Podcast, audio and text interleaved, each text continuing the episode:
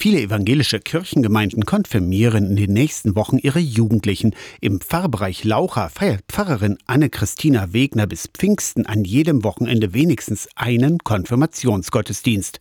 In Krawinkel, Baumersroda oder Ebersroda, in Hirschroda, Weißschütz oder in Laucha selbst. Viele wollen in ihrer Heimatkirche konfirmiert werden, auch wenn sie dann alleine konfirmiert werden. Und deswegen machen wir Konfirmation, wann sie das brauchen. In den Gemeindenachrichten aus dem Pfarrbereich Laucha steht außerdem etwas von Prüfungsgottesdienst. Klingt streng, ist aber keine Prüfung im Sinne von Abfragen der zehn Gebote oder ähnlichem. Sie feiern mit uns einen Gottesdienst, bei dem Sie über Ihren Glauben nachdenken. Wie das passiert, das entscheiden Sie selber, denn Sie gestalten diesen Gottesdienst völlig alleine. Wenn Sie Hilfe wollen, können Sie fragen, aber Sie können auch sagen, nein, das ist unsere Sache. In der Vorbereitung auf die Konfirmation geht es um Verantwortung, die Bibel, aber auch Fragen nach Gerechtigkeit und Bewahrung der Schöpfung gehören dazu. Mit ihrer Erfahrung aus der Vorbereitung und der Auseinandersetzung damit gestalten die jungen Leute ihren Prüfungsgottesdienst. Das ist also schon schön, dass Sie sich da so selbstständig Gedanken machen und zeigen, wir sind mündige Christen in dieser Gemeinde. Und das ist für die Gemeinde auch schön, weil die dadurch nochmal neu über den eigenen Glauben nachdenken denken. Die Konfirmation selbst ist dann auch ein ganz persönlicher Moment für die Jugendlichen. Sehr wichtig ist ihnen der Segen, dass sie gesegnet werden, bestärkt werden für ihr Leben. Ich mache immer Vorgespräche mit den einzelnen Konformanten, damit ich die Predigt auch gut auf sie ausrichten kann. Da kommt ganz oft wichtig ist ihnen zu wissen, Gott ist da und Gott ist bei mir. Über 3000 Jugendliche werden in den nächsten Wochen zwischen Altmark und Thüringer Wald konfirmiert.